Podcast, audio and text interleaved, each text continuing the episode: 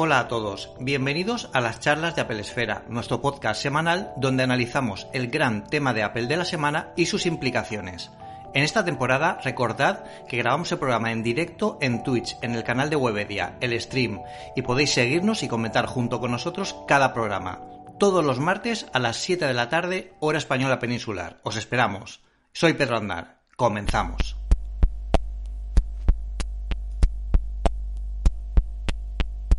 Y bueno, vamos a empezar porque tenemos muchísimo de lo que hablar y yo creo que la mejor manera es pues que demos la bienvenida al invitado, al, añorado Julio, que ya tenía ganas yo de tenerte en, este año por aquí. ¿Cómo estás, Julio? Pues eh, bien, bien. Estrenando en exclusiva set que tenéis aquí. Ole, ¿qué te parece? Estamos haciendo ahí pequeñitos cambios. Muy bien, muy bien, muy bien. Y bueno, hay que ir, esto es renovarse o morir, es como Apple que todos los años renueva, pues nosotros no vamos a ser menos. Y nada, y por lo demás, pues mucho trabajo, preparando que el 1 de febrero empiezo la segunda edición de nuestro bootcamp de desarrollo, que son cinco meses de clase eh, todos los días de 7 a 11, o sea que va a ser algo intensito, pero, pero bueno, la verdad que muy ilusionado de, de poder empezar de nuevo a formar a las nuevas generaciones de developers de entornos Apple, como tiene que ser. Qué bien, qué bien. Además, estoy viendo que estás colaborando mucho con, con Moure, con Moure Dev, también tiene un canal de Twitch que le está yendo fantástico. Eh, y bueno, yo creo que la mejor forma, ¿no? si te vas a iniciar en el mundo de desarrollo, que mejor que con vosotros, que con el bootcamp eh, que tienes en Apple Coding. Así que bueno, pues mucha suerte con el nuevo, con el nuevo proyecto de, este año. Y Muchas gracias. bueno, me tienes que dar algún consejo para el setup, como ves el mío, en el piso nuevo está totalmente vacío, no tengo ni siquiera muebles. Habrá que ir pensando alguna cosita, ya, ya el veremos. es un setup más Steve Jobs, más, eh, más minimalista. Bueno, Steve Jobs está bastante desordenado, ¿eh? o sea que casi, casi que, que tiene que tiene algo más de, que no he tenido tiempo de comprarme nada y tampoco tengo muy claro lo que poner, así que de momento se queda con una lámpara de Ikea que está aquí para que no se te echaremos cuando quieras te echamos una mano. Ya me, ya me iréis contando. Vamos a empezar a hablar de las Apple Glass. Eh, para los que no sepan nada de esta historia, las Apple Glass es un nuevo producto que Apple se espera que lance entre este año y el año que viene.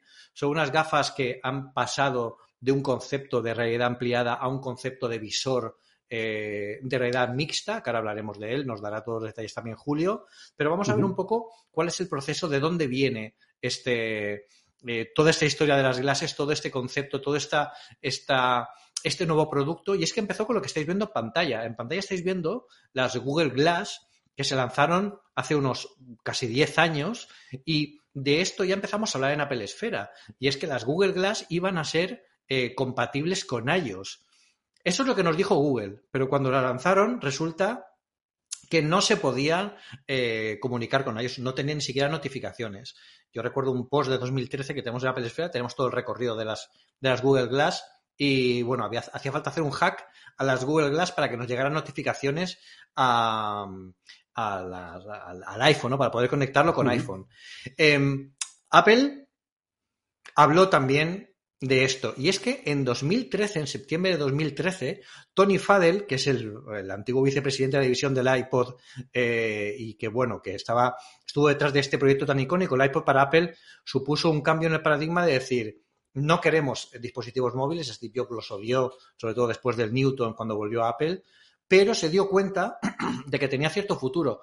Y ese atrevimiento, esa valentía de este producto nuevo que desembocó al iPod y a todo lo que vino después, le hace iPhone, le hace iPad, también se pensó. Tony Fadell en 2013 dio, unas, dio algo muy interesante después de, ver las Google Glass. Y es que ellos tienen un prototipo similar a las Google Glass entre 2006 y 2008, pero terminaron por dejar el proyecto en el congelador. Pero no porque no les interesara, que es lo más interesante, ¿no? Em, dice que tenían algo muy parecido, pero que la idea suya era que ¿y si hacemos un visor para que sea como si estuviéramos sentados en el cine? Es decir, ellos fabricaron un montón de prototipos, eh, pero resulta que en aquel tiempo, fijaos que estamos hablando de 2006 y 2008, estaban centrados en otros proyectos que tenían mucho más futuro, como era el iPhone. Entonces cogieron ese proyecto de las Apple Glass primitivas, ¿no? muy parecidas al Google Glass, y lo encerraron en un cajón.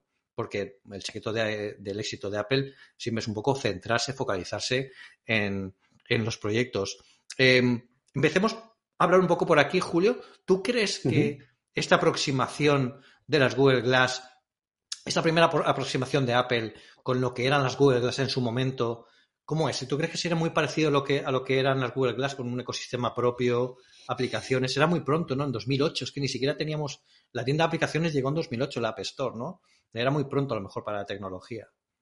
Claro, no, aquello no estaba maduro y de hecho yo estoy convencido que Apple seguro que siguió pensando en todo ello. Lo que pasa es que al final tienes que tener en cuenta que todos estos dispositivos tienen que ser algo que la gente quiera ponerse, ¿vale? Y ese es el gran problema. Entonces, claro, salir con una banda en plan eh, Guerrero Super Saiyan, ¿vale? Para medir el, nivel de combate de tu enemigo, pues eh, no es algo que la mayoría de la gente eh, esté más dispuesta a ponerse. Por lo tanto, yo creo que al final el concepto de las propias Google Glasses, que lo estamos viendo clarísimamente en este vídeo, se trasladó a algo que sí es un elemento que la gente quiere más ponerse. ¿Qué es esto?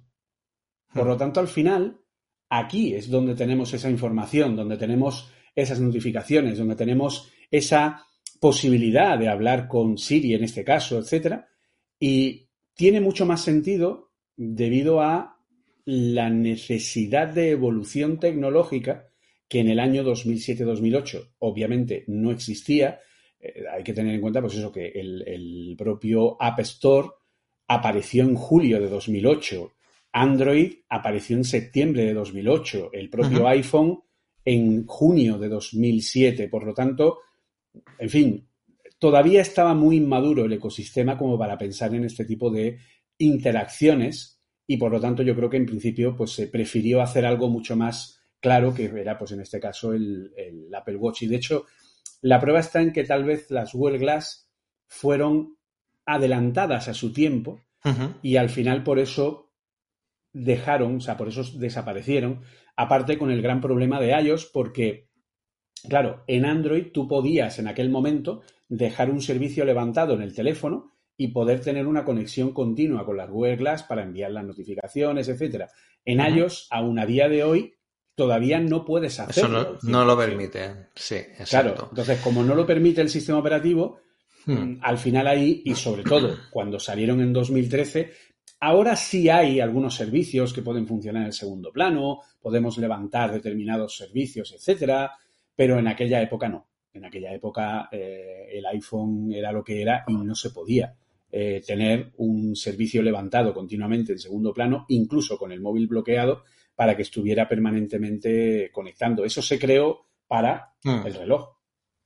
Sí, bueno, de hecho, eh, eh, enlazando con la frase que, acabas de comentar tú, avanzamos un poquito más en el tiempo y llegamos hasta 2012, en el que Phil Schiller se pronunció sobre las Google Glass y dijo algo que también creo que habla mucho del futuro, de las futuras Apple Glasses, eh, eh, sobre todo en el tema estético, ¿no? Y es que Phil Schiller literalmente dijo que él no puede creer que esperen que alguien normal vaya a llevar algo como las Google Glass, ¿no? Y yo creo que ahí fue el, comienzo de la discusión de diseño, ¿no? Porque al final, cuando nos imaginamos unas gafas de, realidad aumentada, y hay muchos, por ejemplo, en el chat ahora mismo de, Twitch, Cent 88 está diciendo, para mí la realidad virtual tiene menos futuro, me gusta mucho más la realidad aumentada. Pero claro, pero cuando hablamos de realidad aumentada, eh, hablamos de que estén en gafas, pues como estas, ¿no? Unas gafas así, unas gafas normales, que te las pones y de repente, pues tienes toda la interfaz. Ahora veremos después unos conceptos de cómo se vería el ecosistema de Apple a través de estas, unas gafas como estas, pero em, sí que es algo que tiene que ser llevable, ¿no? Y en aquel momento lo más llevable se estaban planteando, como tú dices, con el, con el, con el Apple Watch, ¿no? Y es algo que yo creo que fue algo en los que, en lo que Apple, en lo que Google falló, porque se le criticó que incluso la camarita delantera, si os acordáis de la Google Glass, la estáis viendo, lo veréis en el vídeo eh, que estáis viendo ahora mismo, tienen un pequeño agujerito aquí que es donde está la cámara. Entonces eso era muy invasivo a la privacidad porque no sabías si alguien estaba hablando contigo con las Google Glass puestas, que a lo mejor te estuviera filmando, ¿no? Y eso es un problema muy grave, tuvieron incluso problemas legales y Google tuvo que cancelar el proyecto entero. también porque programar eh, para, Glass eh, pues no era todo lo cómodo que se esperaba, también era muy joven eh, como proyecto, ¿no? Para, para poder sacarlo adelante. Pero esto sí que llevó a pensar en 2016 empiezan los rumores de que según Bloomberg, y hablamos de Bloomberg, no hablamos de una página perdida por ahí en el, en el, en el metaverso, eh, de que Apple em, estaba trabajando ya en, las en sus propias gafas de realidad aumentada. Es decir, oye, hemos hecho algo bien eh, congelando el proyecto que teníamos, este primer, estos primeros prototipos que dijo Tony Fader que hicieron, al principio. Vamos a ver cómo hacemos, de la misma forma que hemos hecho con Apple Watch, cómo metemos esta tecnología dentro de la vida diaria de la gente, ¿no? Como ahora pasa con el reloj. Si para la gente que, que estuviese en los años en los que se lanzó el primer Apple Watch, eh, cuando hablábamos de relojes con pantallas, la gente echaba las manos a la cabeza y decía que eso era una, un concepto como muy, muy loco, ¿no? Y fijaos ahora que es súper normal, incluso marcas eh, de, bueno, de más de, de, alto, de alto standing están teniendo marcas, eh, relojes propios que tienen estas pantallas, ¿no? Bloomberg decía que estaban trabajando en unas gafas de realidad aumentada que se conectarán de forma inalámbrica al iPhone y al Apple Watch, mostrando imágenes y otra información a los usuarios. La idea original en este 2016 es que fueran lanzadas oficialmente en 2018. Y Mark Gurman ya decía en, esta, en este 2016 que Apple ya había contactado con posibles proveedores para producir pantallas en pequeñas cantidades y hacer las pruebas del producto. También advirtió una cosa, Gurman advirtió una cosa en aquel momento y es que, em, lo que con lo que estaban trabajando ahora mismo Apple era completamente experimental. Es decir, estaban volviendo a la fase de prototipo para ver si era viable tener algo así, alguna, eh, bueno, pues algún tipo de, de, prototipo y sobre todo ver si esto podría servir en la vida diaria, que yo creo que es algo como, como pasó con, con el Apple Watch, ¿no? Pero sin embargo, aquí fue lo comentábamos fuera de antena, Julio, y es que em, eh, las gafas de realidad aumentada al parecer se han tenido que posponer porque durante muchísimo tiempo eh, hemos visto que la, la, idea de Apple era producir primero unas gafas de realidad aumentada y después unas gafas de realidad virtual o viceversa. En 2019 habían rumores de que Apple estaba trabajando nada más ni nada menos que con Valve, Valve, eh, los creadores de Half-Life 2, por ejemplo, que han sacado el Half-Life Alyx para las Oculus y para los sistemas de, realidad eh, virtual de, escritorio, brutales, son de las posiblemente la empresa más potente en, realidad virtual a nivel eh, de, entretenimiento, y estaban trabajando en las gafas de realidad aumentada con ellos. Pero parece que esto ha cambiado, ¿no es así, Julio? A un visor. No vamos a tener unas gafas llevables como las que podemos llevar ahora mismo tú y yo, sino que va a ser más un visor para no llevarlas en el día a día, ¿no? Y ese es uno de los últimos rumores. Yo creo que Gurman incluso dijo que esto no iban a ser unas gafas para llevar 24 horas al día o durante todo el día de trabajo, sino para ponértelo en ciertas ocasiones y pues cuando te conectas a una consola o cuando te conectas a un dispositivo. Y es que la tecnología parece que todavía no está tan madura como para hacer unas gafas de realidad virtual normales como las que llevamos tú y yo, eh, pero sí lo otro, ¿no? A ver, esto es un poco, al final Apple se ha estado peleando ¿no? con, la, con la evolución tecnológica, ha intentado sacar lo mejor posible, pero obviamente se ha ido chocando una vez con otra. Al principio, las Apple Glass eran un prototipo muy parecido a unas, eh, unas Google Glass, ¿vale? con un poquito más de calidad y dentro del ecosistema de Apple. Y además eran unas gafas que eran dependientes del iPhone, ¿vale? No tenían un hardware propio, ¿vale? Eran pues como el Apple Watch, ¿no? Que en cierta forma depende, a cada vez menos, pero al principio dependía mucho del iPhone. El problema es que mm, hubo problemas de privacidad porque había una proyección de la información dentro de lo que eran las gafas y por lo tanto cualquier persona podía ver lo que tú estabas viendo, ¿vale? Por lo tanto, Aquello no terminó de convencer y se cambió a una nueva tecnología, que es la última que llegó casi a producción, que es la de la proyección de contenido a la retina a partir de un proyector láser. De forma que esa proyección lo hace a partir de una patilla, ¿vale? Con un proyector determinado, entonces te proyecta esa información. Y tú lo que tenías básicamente era la posibilidad de ver una pantalla suspendida en el aire con unas gafas que llevaban un único sensor LiDAR en la otra patilla enfrentada, ¿de acuerdo? No tenían cámaras. Este sensor LiDAR, ¿para qué servía? Servía para poder mapear tus manos dentro del entorno de realidad virtual y de realidad aumentada en este caso y poder tocar esa interfaz que tenía suspendida en el aire y poder moverte. pero la experiencia de uso era muy similar a un Apple Watch. Por lo tanto, realmente no aportaba algo extra y aparte, este tipo de productos los hemos visto en las, eh, por ejemplo, en, Amazon, que tiene un producto parecido, en las Intel Bond, que son gafas que están y han llegado al mercado como prototipos, etcétera. Entonces, aquí es donde Apple vio que realmente mmm, sacar esto a lo mejor podía ir en contra de ellos, porque la gente esperaría una realidad aumentada más tipo ARKit, realista, con gráficos, con muñecos de ciencia ficción. De ciencia ficción. Claro, claro, efectivamente. Y se dio cuenta de que aquello no iba a ningún lado. Por lo tanto, nos despertamos un día con la noticia, de nuevo, del gran Mark Gurman, que tiene ahí un, un punto de conexión directa con Tim Cook, eh, teóricamente, pues eh, diciendo que Apple había descartado, porque como tú muy bien has dicho, todo esto son prototipos con los que Apple trabaja para comprobar si realmente tienen o no una salida comercial. Entonces, al final, todo este proyecto de las gafas se reconvierte en un visor, ¿vale? ¿Por qué? Porque Apple quiere poder entrar en la realidad aumentada con todo lo que ya tiene explorado a través de ARKit y de toda la programación 3D, pero eh, técnicamente hoy día no se puede, ¿de acuerdo? Entonces, hoy día, a nivel tecnológico, la única posibilidad de poder hacer esto es con lo que, eh, con lo que ya está haciendo Meta, lo que ya está haciendo Facebook, que es lo uh -huh. que se conoce como el Project Cambria, que es tener un visor de realidad virtual, pero que por fuera esté rodeado de cámaras. Según Mark Gurman, hasta 12 cámaras de alta definición en distintos puntos para ser capaces de mapear toda la, eh, con este aspecto de gafas de esquí, ¿vale? Más o menos. Eh, alrededor tendría un montón de cámaras que serían capaces de ver todo nuestro entorno y hacer lo que se diría técnicamente en inglés un pass-through, ¿de acuerdo?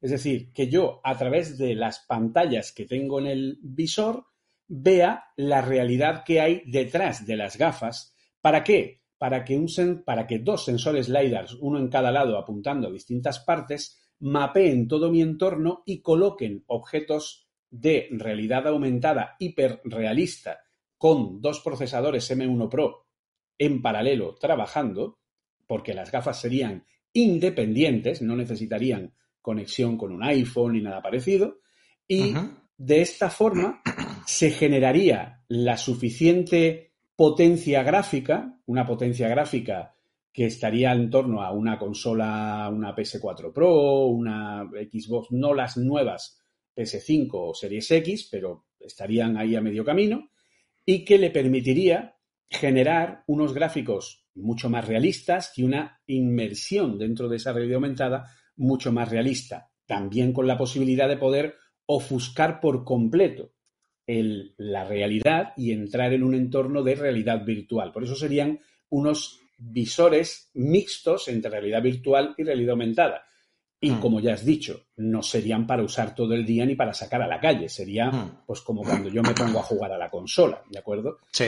Entonces, bueno, ese es un poco el cómo ha ido evolucionando el plan mm. y lo que teóricamente, teóricamente, se presentaría a partir de esta WWDC de este año, si llegan, porque como bien sabemos, hay rumores también por parte de Mark Gurman de que tienen de que problemas con, exacto, tienen problemas con la ventilación de, de los procesadores eh, y tienen problemas con que el software puede que no llegue a tiempo a estar lo suficientemente pulido como para poder presentar el kit de desarrollo. Claro, mm. Tenemos que tener en cuenta que estas Apple, Apple Vision, que es como las llama Mark Gurman, eh, son un dispositivo nuevo, como ya lo fue el Apple Watch. El Apple Watch fue presentado y fue lanzado siete meses después de su presentación. Igual que el iPhone. Por, Igual claro, que el iPhone. porque por un motivo muy sencillo, porque como pasó con el iPad. El iPad fue presentado en enero y salió en eh, abril, mayo, ¿vale? Pues Ajá. porque obviamente hace falta que los desarrolladores tengan el kit de desarrollo para poder crear software para que cuando este producto salga ya haya contenido para él, porque si no, sí. pues sí. no tendría sentido. De hecho, hay, hay, algunos comentarios interesantes en el chat que vamos, eh, que vamos eh, a verlo.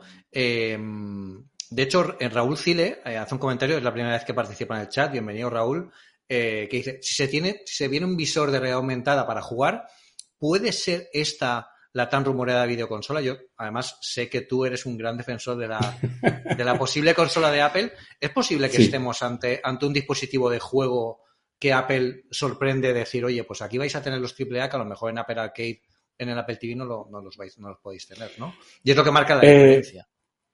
Van a ser, van a ser. O sea, independientemente de que pueda existir o no esa rumoreada consola portátil tipo Nintendo Switch, que Apple está trabajando con ella. Es que, a ver, tenemos que entender que Apple trabaja con un millón de ideas y un millón de prototipos distintos y mm. solo aquellos que tienen un sentido dentro del mercado son los que van avanzando en las distintas fases de desarrollo hasta llegar mm. luego a un producto final.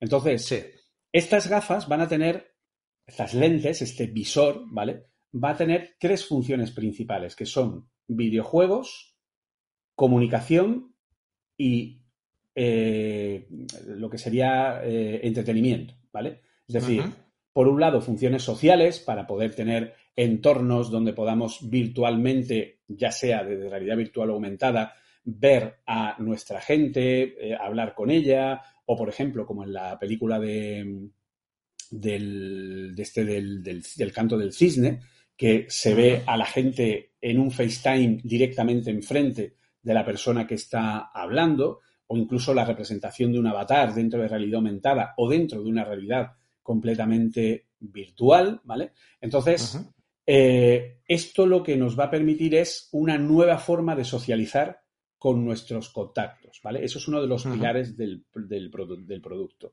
El otro pilar es el entretenimiento, es ver películas, disfrutar de vídeos, eh, en fin, lo que sería toda la parte de eh, poder, pues eso, tener un salón de cine en tu casa con una pantalla enorme, proyectada incluso en realidad aumentada o incluso en realidad virtual, cegando todo lo que hay a tu alrededor, pudiendo disfrutar, porque en fin, ahí está SharePlay. Sabemos que ya se mm. puede sincronizar una reproducción. Podríamos quedar con nuestros colegas y ver una película y que esa película esté sincronizada perfectamente entre todos nosotros para que la viéramos al mismo tiempo. Y la mm. tercera pata son los videojuegos. Es una plataforma en la que Apple va a explorar nuevamente la posibilidad de todos esos videojuegos, tanto videojuegos ya conocidos de otras plataformas como el famoso Beat Saber o cualquier otro juego de estos que hay, o incluso, pues, aunque el Half-Life Alyx necesita un PC porque eh, no, está directamente en las Oculus eh, Quest, aunque sí, por ejemplo, ha salido el, ¿cómo se llama este? El Resident Evil, por ejemplo, ha salido para las Oculus Quest y tal. Pero bueno, eh, el Half-Life Alyx podría salir, dada la potencia que va a tener este nuevo visor, podría salir para las. Para la, potencia, la, este potencia es algo que también estaba en duda. De hecho, en los, en, en los comentarios de Nacho SF2 dice: para tener una videoconsola deberían contar con el apoyo de las grandes desarrolladoras y creo que están copadas por Sony o Microsoft. Quizás es un mal momento, ¿no? Ahora que ha comprado Activision mm. eh, Microsoft, pero también pueden tener estudios propios, porque al final eh, las grandes, los grandes estudios se forjan con grandes videojuegos, ¿no? Y yo creo que si algo le sobra a Apple es pasta para darles y decirles, oye, eh, hacerme un triple A, hacerme un Uncharted de, de propio o un Zelda propio, ¿no? Algún tipo de juego que llame la atención y se pueda jugar. Aquí. Es que, claro, aquí lo más importante es que los videojuegos funcionan también en el Mac. Ya lo hemos hablado alguna vez. Ah. Entonces, un producto que está desarrollado para funcionar en SteamVR ah. es ultra sencillo, es cuestión de días de trabajo adaptarlo ah. para que funcione con eh, las Apple Vision, porque estoy convencido que Apple está trabajando tanto con Unity como con Unreal Engine, como con Electronic Arts, como con Ubisoft, como con todas las grandes empresas que tienen motores de desarrollo, para que también puedan tener en cuenta su plataforma. Por lo tanto, al igual que hoy día un juego está para PlayStation, para Xbox, para tal, para cual, pues eh, al final el entorno de radio virtual va a estar ahí muy apetecible y aunque Microsoft ahora sea la dueña de Activision Blizzard sea también la dueña, como fue de, comprando otras compañías hace poco, eh, a Microsoft le interesa poner productos de realidad virtual en plataformas donde vaya a venderlos, ¿vale? bueno, de hecho, y ellos no tienen plataforma de, realidad virtual. Claro, incluso han, prometido que aun con la compra de Activision, eh, juegos como el Call of Duty iban a seguir siguiendo el, mapa de ruta que tenían fuera de, las, consolas de, Microsoft. No quiere decir, por supuesto, que algunos se vuelvan exclusivos, pero eso ya es otro tema. Pero antes de llegar aquí, yo quiero que hablemos de las posibilidades. Y hay una un comentario que también me ha gustado mucho de DevScope que dice, bueno, todo esto está basado en rumores, entiendo, ¿no? Porque de esto de certeza no hay ninguna. Certeza no hay ninguna más que los rumores, lo que pasa es que hay rumores muy certeros. De lo que sí que tenemos que tener certeza, y es de lo que vamos a comentar, voy a hacer una lista de las certezas. O sea, vamos a, decir aquí qué está tocando Apple para construir este puzzle que se, llama, que se llama Apple Glass. Y es qué compañías ha comprado. Os, vamos, os voy a contar. Compró en mayo de 2020 Next VR, que es una compañía centrada en el streaming de eventos deportivos y de entretenimiento en realidad virtual es súper, vamos, eh, este es súper, súper claro. Luego compró. Mezclado con SharePlay y Tela. Exacto. Luego compró en 2019 una compañía que se llama Ikinema, que es especializada en captura de movimientos. Clarísimo el uso también para, para esto y por supuesto también para realidad aumentada del iPhone, pero vamos, está claro que pueden utilizarlo para las Apple Glass claramente. En agosto de 2018, en agosto, van a capturar todos tus movimientos. O sea, es decir, las gafas y capturan tu movimiento y los replican en tu avatar. Exacto, exacto. En agosto de 2018 compré una compañía que se llamaba Aconia Holographics, que es una tecnología para lentes de, realidad aumentada muy similar a la que utilizan otras como, eh, como Microsoft con las HoloLens o las Magic Leap, que en su momento iban a ser la gran revolución, luego quedó un poco en, aquella manera, ¿no? Eh, pero miremos las patentes miremos las patentes. Y esto es certero. Esto, no son rumores, esto son las patentes que tiene Apple. En abril de 2020 sacaron una patente de un seguimiento ocular para saber a dónde estás mirando a nivel mm, píxel. O sea, pueden saber perfectamente qué movimiento tienes dentro de la, eh, retina. Eh, en diciembre de 2019 hicieron una patente de una reducción de tamaño y peso de unas posibles gafas de realidad virtual. O sea, aquí ya no se esconden. Diciembre de 2019. Eh, han patentado unos guantes para controlar un dispositivo de realidad virtual. Yo esta patente creo que no están hablando de guantes. Creo que están hablando de lo que ya tenemos en el Apple Watch, que es la accesibilidad que tiene eh, el Apple Watch para la gente. Los... Exacto, que detecta que esto se utiliza para eh, abrir y cerrar puños, se utiliza como, como un movimiento, que puede, o sea, que te detecta los movimientos de la mano simplemente llevando el Apple Watch, que sería un sensor de movimiento fantástico, además muy combinado con el ecosistema de Apple. Visores, esta es buena, ¿eh? Para la gente que tenemos gafas, esta es buena. Visores adaptados para personas con miopía, hipermetropía y astigmatismo. Esto lo compraron en noviembre de 2018. ¿Qué significa esto? Que yo no sé si habéis usado alguna vez algunas gafas de realidad, de eh, virtual, pero los que llevamos gafas o te pones las lentillas o es muy complicado jugar porque, claro, pues no ves bien, ¿no?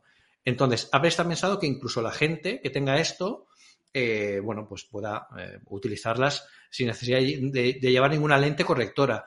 Y esto es una tecnología que ha patentado. O sea, esto no es ningún rumor. De rumores. Eso sería una maravilla. Eso sería una maravilla. Después de todo esto, se sacaron una nueva fecha para las gafas de realidad aumentada, estimada eh, en 2022, que ahora ya sabemos que seguramente Mark Gurman ha dicho que se va a retrasar porque no quieren liarla con esto. O sea, quieren salir eh, un poco con más tierra firme como salieron con el Apple Watch, que sabéis que la primera versión del Apple Watch quizá le quedaba una versión más para terminar de apurarlo, ¿no? Eh, llegarían, bueno, eh, es posible que llegue un controlador similar al de HTC, se ve ese controlador, este manual que tienen para como un joystick para reampliada. Bueno, eso lo veo como un poco más previsible, no sé yo si Apple se metería en esto teniendo tantas patentes. los controladores como los que tiene HTC para mí son los nuevos estilos. que en su momento con el iPhone lo, quitaron. Em, se hablaba de que las glases eran esto, pero que vendría un casco de realidad aumentada después. O sea, primero vendría un casco de realidad aumentada previsto para este 2022 y luego vendrían estas gafas inteligentes en 2023. Eh, pero bueno, esto yo creo que ya se ha quedado descartado, como hemos dicho antes, quizá porque la tecnología no va a llegar aquí, ¿no? Eh, y bueno, quizás lo que comentamos en un artículo de hace algunos años es que eh, es posible que aquí pase un poco como pasó con, con, el iPhone, pero al revés, que son tres dispositivos en uno, ¿no? Es un Internet Communicator, a phone, a, a an iPod, a One Screen iPod, ¿no? Pues aquí, aquí va a ser lo contrario. No, va no, no hay unas Apple Glass. Van a ser un casco de realidad ampliada, unas Apple Glass en su momento, no van a ser como una gama de productos completamente nueva. Que yo creo que también se alimentará un poco del ecosistema, que es la, gran, la gran esperanza de todo esto. Y aquí enlazo con la pregunta que justamente te quería hacer y ha hecho Izan S1 eh, en, eh, en, en los comentarios de Twitch. ¿Estas gafas de qué hardware van a tirar? Porque durante mucho tiempo la trayectoria de las gafas, Julio, se ha hablado de que eh, iban a, conectarse al iPhone y la potencia de cálculo iban a, iba a ser la del iPhone, ¿no? Que tiene sentido y eso sería una aproximación muy Apple Watch 2015. Pero es que ahora tenemos una transición, tenemos los Apple Silicon, está más que demostrado que la tecnología de los procesadores de los SOC M1, M1 Max, etcétera, eh, es muy potente y además lo pueden fabricar como ellos les dé la gana, no, espera, no, depende de Intel. ¿Tú crees que tendrá procesamiento propio eh, las gafas o dependerán o serán un satélite del, del, iPhone? A ver, este visor, ¿vale?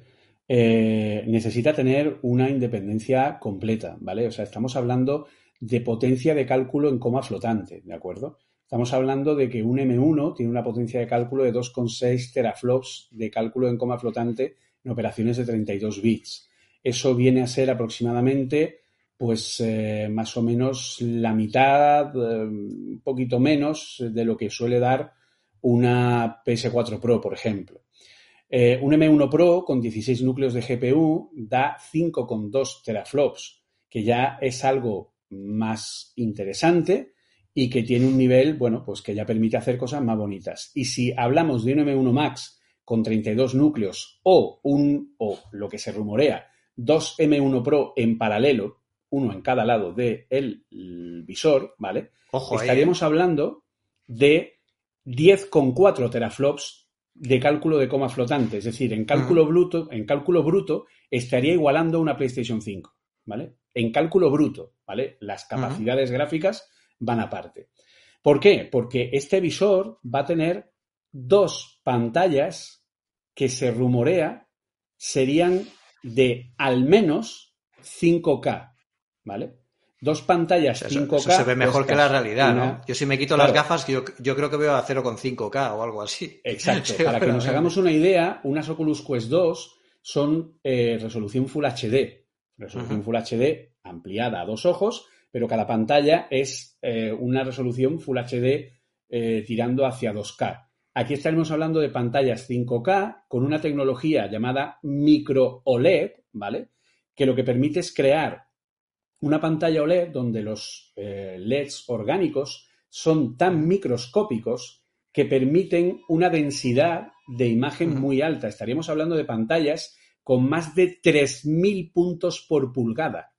Mm, ya no es resolución retina, es resolución, ¿no? es de que te perfora la retina directamente. Exacto. Entonces, todo esto iría con las 12 cámaras que hemos comentado alrededor. Todo esto mm. iría con, eh, pues, con un sistema de sonido envolvente, tridimensional, con la certificación de Dolby para poder tener pues, eh, reproducción de Dolby Atmos, etcétera, para poder tener experiencias y tal. Y sí, efectivamente, son unas, eh, es un visor que la primera versión del mismo va a superar los 2.000 dólares de precio, acercándose peligrosamente a los 3.000.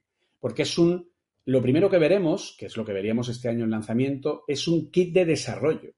Es decir, es un producto que Apple pone en el mercado para que aquellas empresas interesadas en potenciar ese ecosistema empiecen a trabajar en ese ecosistema, porque ese ecosistema no puede evolucionar si no hay empresas que trabajen en él aparte de Apple. ¿De acuerdo? Mm. No hay más que ver, y claro, alguno dirá, esto puede ser un rumor y tal, vale. Fijaros en, el, en la progresión de Meta, de Facebook, en su mm. roadmap de lanzamiento. Facebook lanza Project Cambria el próximo año.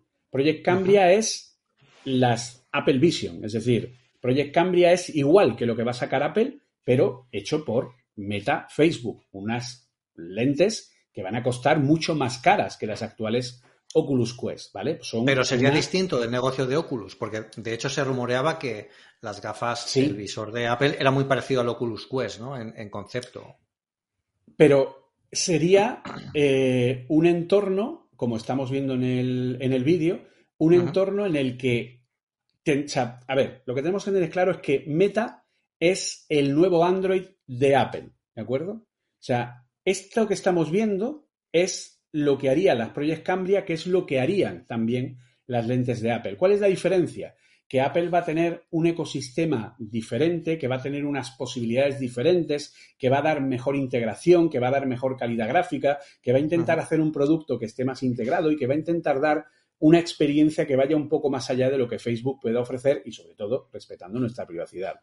Y aparte de este producto que se va a mantener como un producto determinado de mezcla de realidad aumentada y virtual, tanto Facebook como Apple trabajan en las gafas, pero esta vez sí, como gafas capaces de proyectar con una tecnología parecida, ¿vale? A lo que ha podido ofrecer eh, las que hemos comentado antes, que al final no, funcionaron muy bien, que nunca me acuerdo de su nombre, eh, que son de realidad aumentada. Entonces ahí sí estaríamos hablando de un producto de realidad aumentada. Pero tecnológicamente, Apple necesita, Apple y Facebook y el resto de compañías que quieran sacar, necesitan que la tecnología avance más y estaríamos hablando de 2026, 2027 mínimo para tener un producto medianamente viable. Mientras, la tecnología de este visor de Apple va a ir abaratándose año tras año, va a permitir que se vaya,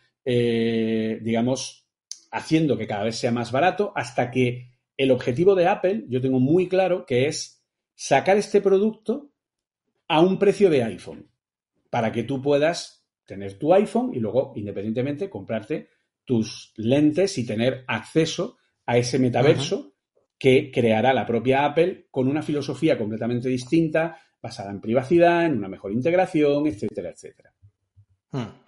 Pero eh, este, este visor del que hablamos, eh, bueno, se ha comentado también mucho que un visor así lo que busca no es ni siquiera una realidad virtual o una realidad ampliada, ¿no? Digamos que es una realidad mixta, es decir, captura la realidad, te la permite mostrar por pantalla, eso le permite al dispositivo poder plantear las imágenes virtuales encima de esta realidad capturada. Tiene que tener muy poca latencia, porque desde luego sería, sería eh, importante. Y sobre todo son usos que, como vemos en los vídeos de Project Cambria, Cambria que estamos eh, viendo ahora mismo, eh, quizás veo, a alguien por, el, por los comentarios que dice, bueno, ¿y esto para qué me sirve? ¿no? Si los que llevamos gafas ya estamos hartos de gafas, ¿no?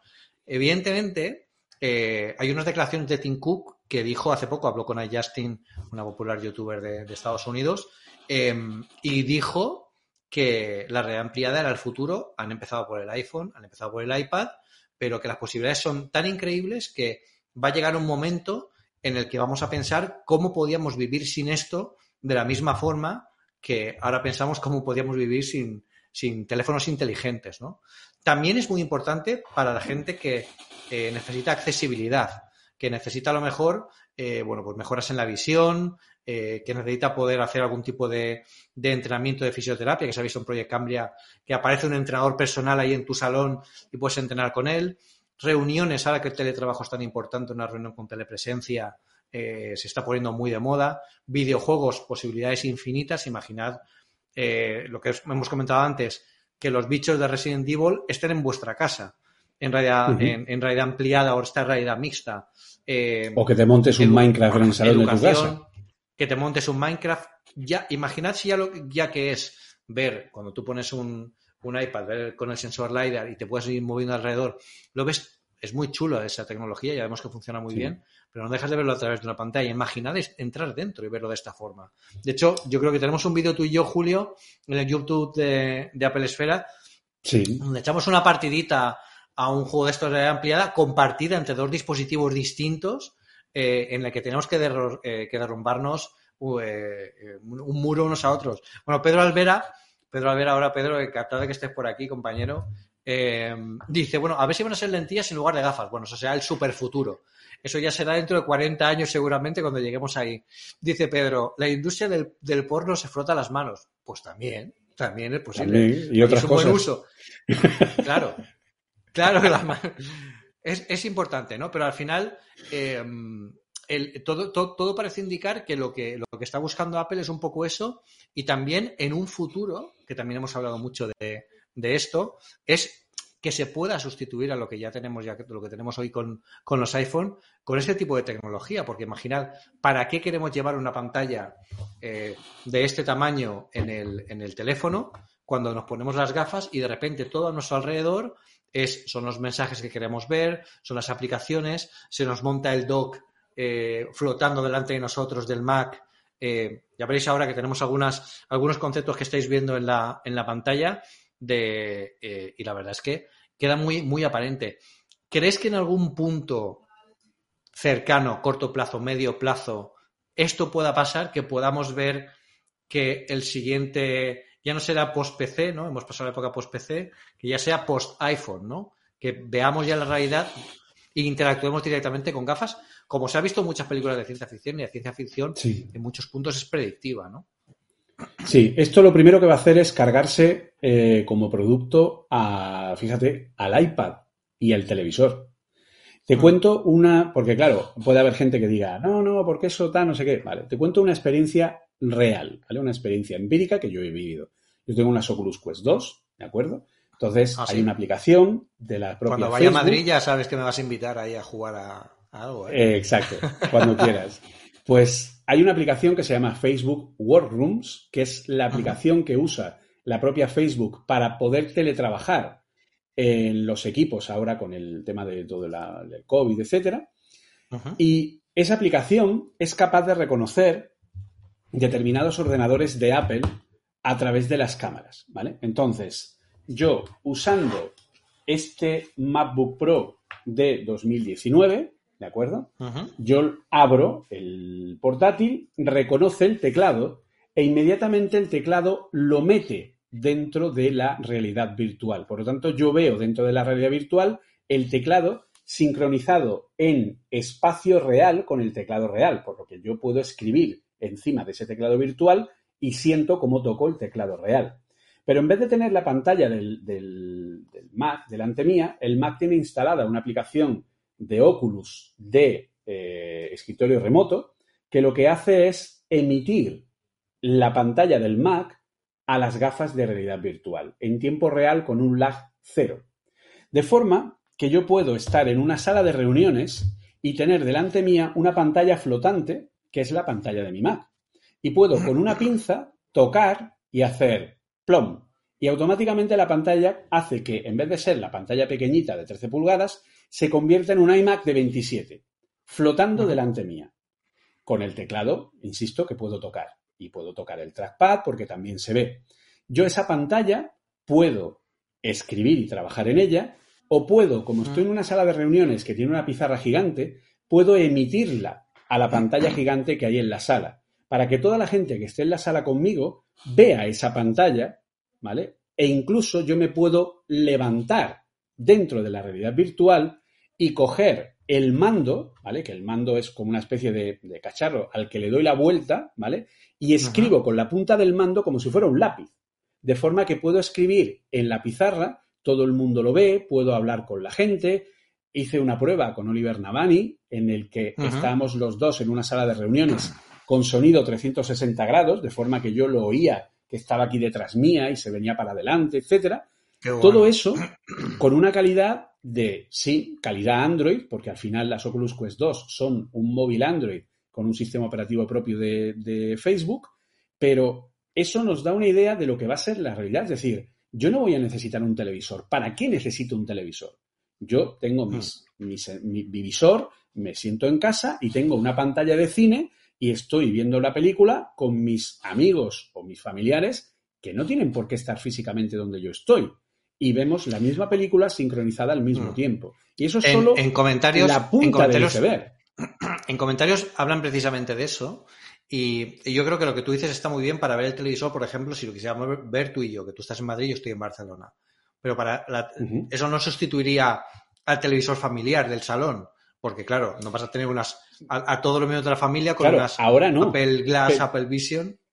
Claro, pero ahora no. Es igual que el iPad. Cuando el iPad salió, a nadie en su sano juicio se le ocurría que hubiera un iPad por miembro de la familia. ¿Qué pasa ahora? Que hay un iPad por miembro de la familia. ¿De acuerdo?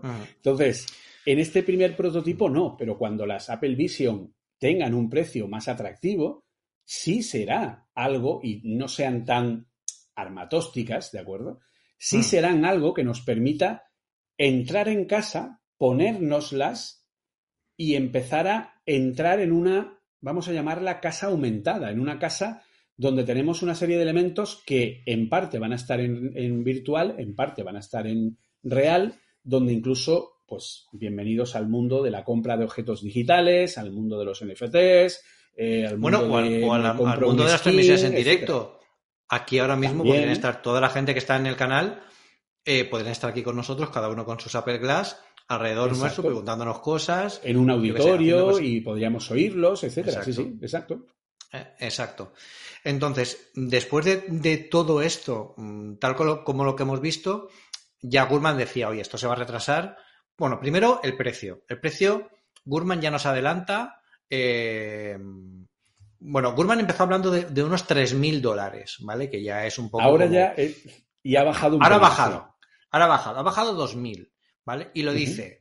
Dice porque no son una excepción de los de que estos son un poco más caros que los competidores, pero sí que es cierto que cuando Apple saca un producto así, pues eh, lleva muchos años de desarrollo. Entonces, hay que amortizar los de momento que, que sepamos públicamente. Llevan siete años desarrollando esta tecnología y Apple no escatima. O sea, ya habrá puesto, eh, sin contar las adquisiciones que he comentado antes, que sepamos, que sepamos.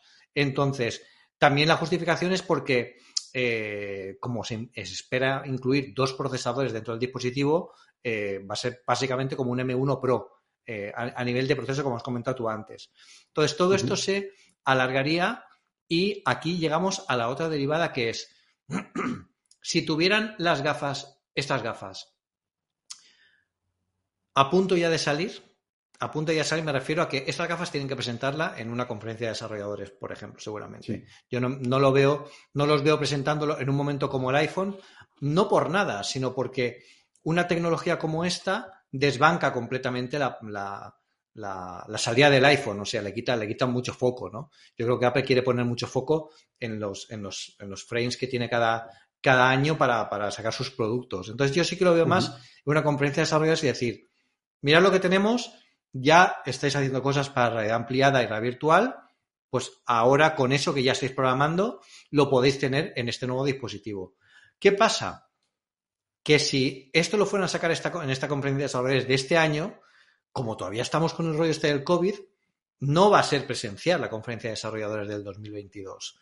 Yo estoy convencido, y yo aquí ya si queréis eh, hacemos algún, me, juego una, una cerveza con todos los que estéis aquí en el chat, a que septiembre sí que va a haber presentación presencial, evento presencial para el iPhone, pero antes no creo que haya. Es muy complicado, mucho tienen que mejorar las cosas para que haya algo así. Entonces yo creo que unas gafas como estas, ese tipo de dispositivo, tiene que presentar a la prensa de forma presencial. Incluso a los desarrolladores, para que lo entiendan. Entonces, no lo veo ahora exactamente muy preparado dentro de la, del contexto que tenemos hoy, hoy día para esto, porque para ti no sería lo mismo, ¿no, Julio? Si yo te presento este artículo en una Keynote online o te digo, oye, puedes probarlas, se puede hacer esto. No, yo creo que es, importante también ese momento. Hace falta que tú y yo vayamos a San José y nos lo presenten allí. Ojalá. lo sabes perfectamente. sí, sí, sí, sí, sí. Pero bueno, la verdad es que ahí yo creo que, si llegan en 2023, yo te lo firmo ya, yo creo que, es eh, más, eh, más bueno, ya está más cercano que nunca, además los rumores están súper calientes. Y Alinan eh, nos dice, ¿pero creéis que lo van a presentar este año? De momento, todo parece indicar que estaba preparado para presentarse este año, pero Apple no quiere cogerse los dedos con alguna tecnología o algo que haya salido a última hora. Como decía Julio, el, calor que emiten los, los, procesadores que tienen las gafas y posiblemente lo pasen al 2023. Pero, pero bueno, la verdad es que eh, por lo que vemos, la gente está. Es una tecnología tan nueva. Mm. claro, tenéis que tener en cuenta que no es lo mismo enfriar un procesador en un chasis como este que enfriar un procesador en un visor. Eh, hay menos sitio, entonces es mm. más complicado. ¿vale? Por muy buenos que sean los Apple Silicon, que lo son. Sí, desde luego. Yo creo que tienen, y, seguramente se habrán esperado tanto a sacar estas, este nuevo dispositivo, a tener sus propios procesadores y a tener la tecnología y la capacidad de fabricar un procesador como, como ellos necesiten para ponerlo en un producto que sea vestible, ¿no? Porque como dice, mira, Ethan S1 ahora mismo está diciendo en comentarios, yo creo que no llevará ventiladores. No debería llevarlos, ¿no? Porque quedaría un poco... Tiene que llevar refrigeración pasiva, porque sería un poco y tener unas gafas con unos ventiladores y yo creo que sería un poco raro, además sería demasiado grande, ¿no? Sería demasiado aparatoso y yo creo que esto no, no son. Así que te voy a pedir una fecha de salida de producto aquí. Ahora, con lo que sabemos ahora mismo, con todo lo que hemos hablado en, este, en esta casi hora, eh, ¿cuándo crees tú que va a salir esto? Pues. ¿En qué quedo? De, todas las que hay repartidas a lo largo del año? Mm, a ver, si hay una. Eh, o sea, si al final. A ver, el, plan inicial, como ya hemos hablado, era presentarlo en la WDC para lanzar el kit de desarrollo, para que los desarrolladores puedan empezar a hacer cosas en una carcasa tipo Google Daydream, donde meteríamos dentro un iPhone y permitiría simular ese eh, sensor, ¿vale? Por eso los iPhone tienen el LiDAR también, es uno de los motivos. Es buen punto, es buen punto. A ver, un momento, para, para aquí, eh, explícalo bien. O sea, aquí lo, el kit de desarrollo, como dar unas gafas de estas es muy complejo, bueno, de mucha pasta para darlo a los, a los desarrolladores, lo que se da es un accesorio en el que tú pones el iPhone metido dentro, te lo puedes poner como visor y como llevan LiDAR los últimos iPhone y posiblemente que veamos este año llevará el Super LiDAR, eh, te permite desarrollar sin necesidad de tener el dispositivo final donde irá mucho más fino, ¿no? Sería algo así. Exacto. Así es como han estado desarrollando durante estos últimos años eh, la gente en, la propio, en el propio Apple Park, pues porque obviamente no todo el mundo tenía acceso al prototipo final y aparte el prototipo va cambiando en su propia evolución como producto. Entonces, la forma en la que ha estado la gente desarrollando, que de hecho Hubo hace cosa de un año y pico, dos años, hubo una filtración, no sé si te acuerdas, de un entorno de desarrollo de realidad virtual en el que se habló de todo esto y se mostraron imágenes que sacó eh, tanto Guy Rambo como Steven Thornton Smith y tal, porque venían como referencias dentro de los sistemas operativos, de estas cosas que se le cuelan a Apple, no sabemos si intencionada o no intencionadamente. Y, un QR de, retina, ¿no? un escáner de retina o algo así. Sí, una serie de productos y una serie de entornos y nombres clave que daban a entender un ecosistema de desarrollo de realidad virtual y aumentada eh, en el que pues, eh, el propio Gurman confirmó que efectivamente esto era algo real de los entornos de trabajo y que en el Apple Park se estaba trabajando así, se estaba trabajando con iPhones puestos dentro de una pequeña carcasa barata, eh, pues para poder hacer las pruebas mínimamente necesarias antes de que el producto saliera.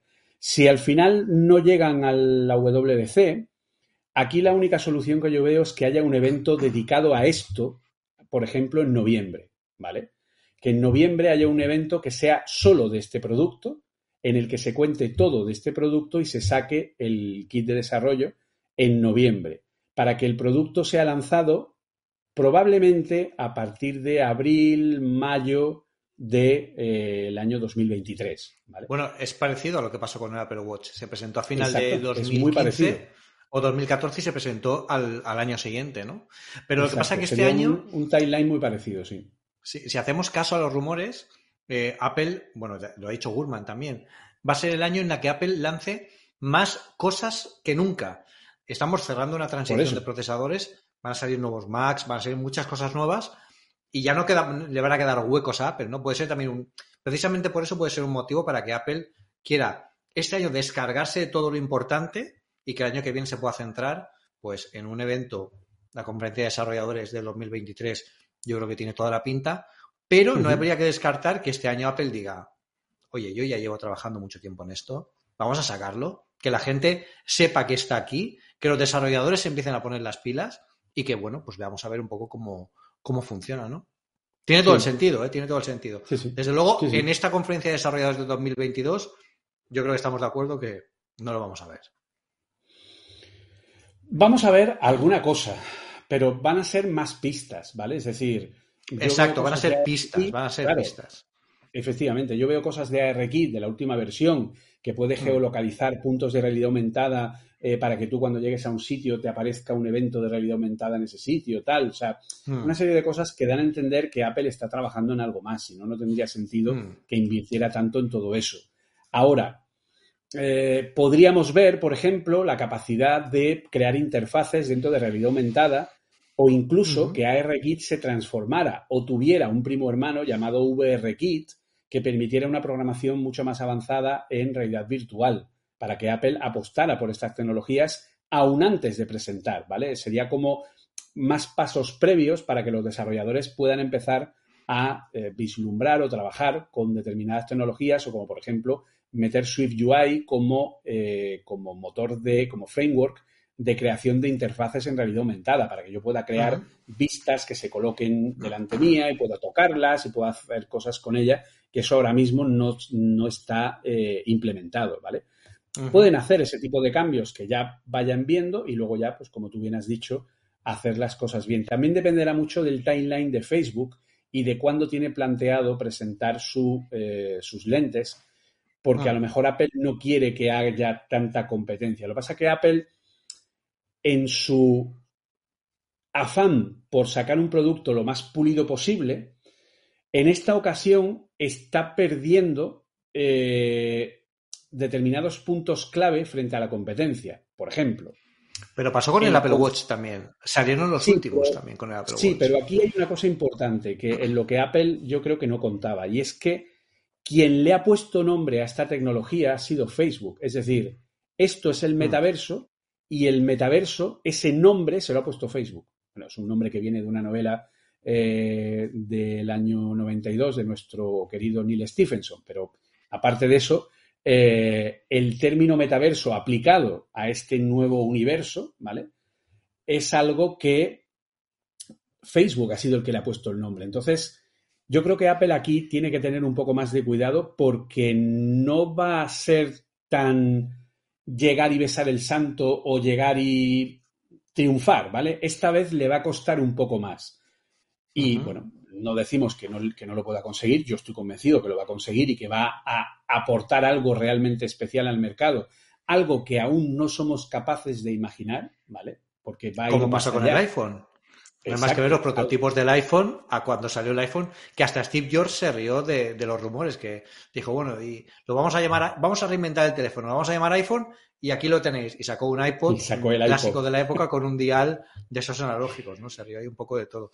Pero bueno, es cierto que, están mm, preparando algo, todo está ya mm, muy cerca de, de que salga, yo creo que es cuestión, quizás si no hubiéramos tenido pandemia lo podríamos haber visto como hemos hablado de los rumores, en 2022 o en 2021, pero está más cerca que nunca y tiene pinta de, que está, bueno, pues a, punto de caramelo. Una última pregunta, ya para despedir. Julio, ¿cuándo va a ser la próxima Keynote? ¿Crees que va a haber Keynote en abril? Eh,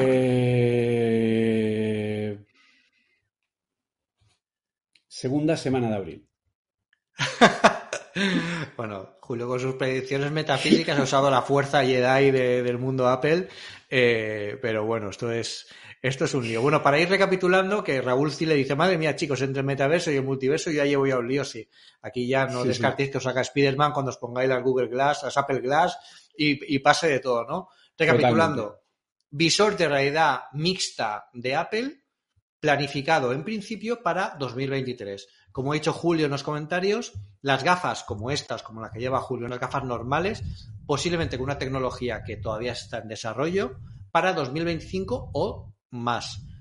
Y a partir de ahí, pues productos que puedan salir derivados de estos usos, como el ecosistema, la integración, eh, todo el, kit de desarrollo que Apple ya podría mostrar en la conferencia de desarrolladores de este año. Eh, bueno, pues eh, empezó empezó eh, muy fuerte. Y también hay que recordar que al final el Apple Watch también llegó en un momento en el que todos los relojes, yo siempre digo la misma, anécdota, cuando llegué al Mobile World Congress de 2014, cuando me acercaba a algún stand donde habían relojes inteligentes, lo que las marcas preguntaban era qué va a hacer Apple, ¿no? Y al final, cuando hablas de un reloj inteligente, te quedas con, con la marca igual que, quizá con un tablet pasa lo mismo. El iPhone es distinto, Android es un mercado que está siendo una muy buena competencia. pero, pero está claro que el ecosistema es todo y también, eh, bueno, pues eh, nos gusta más una marca que otra porque es más afín a lo que nos gusta a nosotros o porque lo vemos pues, más seguro. Ya sabéis, cada uno tiene sus propios gustos. Pero las gafas es toda la tecnología nueva, es un campo nuevo literal por descubrir que nos puede trasladar a muchas cosas. Yo creo que va, va a ser lo que va a ser algo parecido a, si ahora viéramos una pantalla holográfica, un monitor holográfico, ¿no? Algo así. Es un cambio muy, muy bestia. Así que, que bueno, pues eh, Julio, muchísimas gracias por, por, acompañarme hoy y por todo este, este arsenal de, de información. Y, bueno, pues nos, veremos muy pronto. igual vienes antes, pero igual en esta keynote de la segunda semana de abril que has predicho, nos vemos en plató para, para hacer el seguimiento en el, en el plató del stream ahí en, en, en el web de Arena, en Madrid. Pues sí, la verdad que sería un placer y a ver cuando ya empieza a, a, acabar todo esto, que bueno, parece que hay algunos países que están empezando a, a levantar restricciones y a volver un poco a una especie de normalidad y podemos hacer eso que hemos querido tanto tiempo de poder tener público en el web de Exacto, exacto. Y tener ahí, eso sería algo sí. muy, muy especial. Sí. Así que gracias sí, a ti, siempre es un placer eh, pasar por aquí y, y charlar un rato contigo. Pues sí, a ver si nos vemos pronto. También a ver si vemos pronto en presencial a la gente que pueda acompañarnos en el GOB de Arena para seguir una keynote en directo. Estaría muy bien porque luego nos iríamos de cañas por ahí.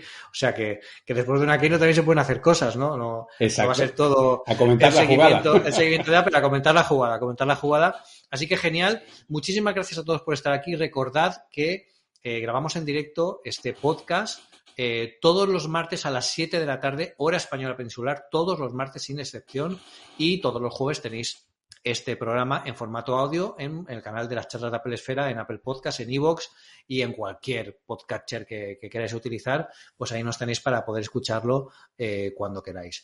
Así que muchísimas gracias a todos. Gracias a todos los que habéis estado con todos vuestros comentarios, a Sergio Heredero, a Cent88, a Railby, a Ethan, eh, a Control Devs, que también ha estado por aquí, a Pedro Albera, a Miquel Match, que se ha tenido que ir a preparar la cena seguramente, Sergio Heredero, que también lo conocimos en, en, el, en el, evento de Sataka este último. Así que muchísimas gracias bueno, a, to a, todos, eh, a todos los que habéis estado con nosotros. Nos vemos muy pronto, por favor, cuidaos mucho. Eh, a ver si acabamos, como dice Julio, con todo este rollo del COVID de una maldita vez. Y sortear al bicho en la medida de lo posible. Exacto, intentar evitarlo. Y bueno, que estéis muy bien, eh, disfrutad y nos leemos en el mundo Apple, que tenemos un montón de cosas que van a pasar de ahora en adelante, que ya empiezan a calentarse un poquito el tema de la Keynote.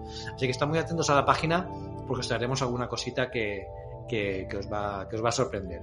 Muchísimas gracias a todos por estar ahí y nos vemos muy pronto. Chao, chao.